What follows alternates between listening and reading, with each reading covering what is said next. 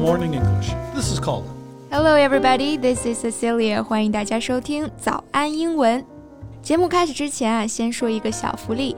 每周三，我们都会给粉丝免费送纸质版的英文原版书、英文原版杂志和早安周边。微信搜索“早安英文”，私信回复“抽奖”两个字，就可以参与我们的抽奖福利啦。很多奖品都是花钱买不到的。Yeah, we have carefully picked out these materials. They are excellent for learning English. If you can finish one book, your English will surely be better. So go to the WeChat official account for the lottery right now. Good luck to all of you. Colin，你有没有想过一个问题啊？如果我们每个人的生活都是一出戏，就像《楚门的世界》里那样，你觉得你会扮演一个什么样的角色呢？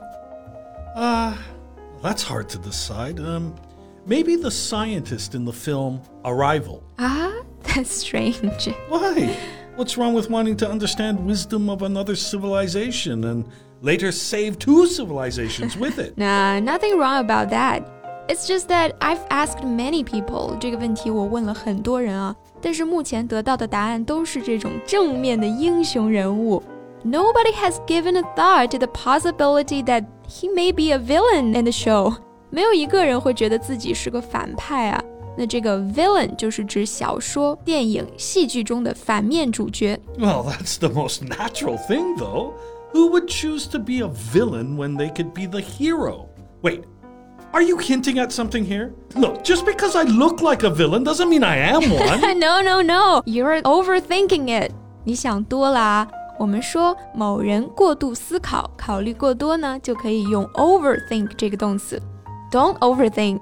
Besides, don't you think villains are sometimes so charming that they overshadow the boring heroes?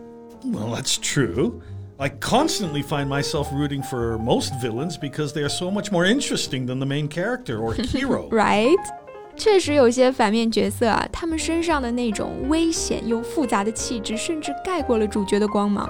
所以呢，刚刚我们说 they overshadow the heroes。 刚刚讲了 overthink，这里又用到了一个 overshadow。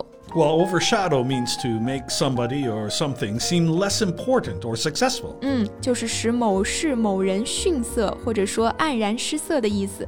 那都有哪些反派让主角都黯然失色了呢？这期节目我们就来盘点一些可爱又迷人的反派角色。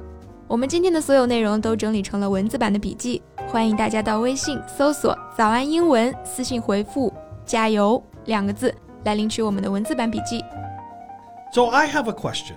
Who was the character that scared you the most when you were a child? Uh, without a doubt, 容嬷嬷。你不懂啊，容嬷嬷对于我这一代人来说就是童年阴影一般的存在。Uh, like the person's parents used to threaten their children with when they don't behave? Yeah, exactly. 就是小朋友不听话啊，爸爸妈妈就会说：“嘿，小心容嬷嬷晚上拿针来扎你。” So, do you feel the same way about her now? 完全不是啦。长大之后再回去看呢，就会觉得她的坏很多时候都是由她的位置和立场所决定的。而且，其实，在第二季结尾啊，包括第三季，她和皇后相依为命的那个感觉啊，甚至有一点点感人了。So, is she your favorite villain character then? 那不至于，不至于。我想一想啊， 嗯，其实我还挺喜欢《复仇者联盟》里面灭霸这个角色的。Thanos? oh, come on, he looks so stupid and gross. Purple. Purple as he is, he is powerful. 首先他足够强大，对吧？Yeah, yeah, he's fine as a supervillain. yeah, you can't have a superhero without a supervillain. 我们都知道超级英雄是 superhero 嘛，那相应的超级大反派、超级大坏蛋，我们就叫做 supervillain。 那这个词是不是感觉没有 superhero 听到的多啊？这也进一步说明，哎，反派就是不如主角受人关注啊。Oh, come on, there must be some other supervillains who are stronger than him. Besides, he still got his ass kicked in the end. 确实啊，肯定会有比他厉害的反派了。但是我觉得他这个角色的魅力不全在于武力值啊。you know, the most interesting supervillains, of course, are the ones who think that they're the real heroes, that they're the ones living by a true code of honor, not the guys in the caves. Ah, uh, yeah, just like Thanos always believed he was saving the world instead of ruining it. Exactly. 就像他在得偿所愿之后，他也没有去享受这个唾手可得的权利和荣誉，而是一个人住在破屋子里面看日落。 You know, that scene kind of touched me. Okay, I better watch out. I'm sitting next to someone who relates to a guy aspiring to wipe out half of the humans. 确实，他的世界观可能是出了一点小小的偏差啊。毕竟他的毕生所愿就是消灭世界上一半的人类。那 wipe out 就表示摧毁或者说使什么东西灭绝。Alright, enough about me. What's your favorite movie villain? Okay, I'll give you a hint. Fava beans and a nice Chianti. Oh, great. You mocked me for liking Thanos, and now you choose a serial killer and cannibal. 刚刚 Colin 说的就是《沉默的羔羊》里面这个汉尼拔的经典台词啊，我就着蚕豆和酒把他的肝脏给吃掉了。因为汉尼拔这个角色他是一个食人者，食人者或者说食人族，我们叫做 cannibal。 Okay, yes, the man was a serial killer, and yes, he ate a musician's entrails because he played out of tune, but people still love him. So, how could a villain so frightening be so loved? Well, first of all, it's thanks to the incredible work of Anthony Hopkins. He acted the part with consummate skill. 嗯，absolutely，这个角色塑造的这么成功啊，肯定和这个安东尼·霍普金斯的表演是分不开关系的。 那刚刚 Colin 在形容他的演技时呢，用到了 consummate 这个词，那就表示技艺高超的、完美的。Yeah. Now back to the question. I suppose the other answer to that lies with Hannibal Lecter's mind. His ability to think intelligently and meticulously put him at a level most of us would never reach. 嗯，我明白你的意思。 His reasoning is sound and his logic is unmistakable, both qualities that can be used to bring down a terrifying serial killer or to cook a human liver to perfection. It's like Hannibal's position as an intelligent killer cries out for attention, and we can't turn away. In fact, there are many who would readily jump at the chance to visit with the soft spoken murderer.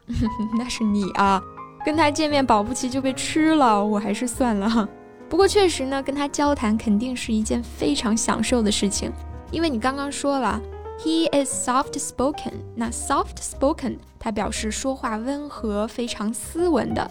So maybe I wouldn't mind talking with him on the phone or maybe even visit him, so long as there is plenty of unbreakable steel and plexiglass between him and me. if he really designated you as lunch, he would still find you along the telephone wire. 倒也是。那其实仔细想想啊，影史上的这类角色还真不少。你像这个《黑暗骑士》里面的 Joker 小丑，还有低俗小说里面的那个搞笑杀手二人组啊， 包括复联系列里面的洛基，都是让大家印象深刻又十分喜爱的反派角色。Hmm, that's interesting. We aren't supposed to like them, but of course we do. There's just something about a clever villain in a television show that pulls us in and uh, makes us want more. But guys, don't be villains in real life. Why? Because they're bad guys and are meant to oppose the hero or main character? No, no, no. It's just because villains always die in the end. right. 那我们今天的所有内容都整理成了文字版的笔记，欢迎大家到微信搜索“早安英文”，私信回复“加油”两个字来领取我们的文字版笔记。Thanks for listening, everyone. This is Colin. This is Cecilia. See you next time. Bye.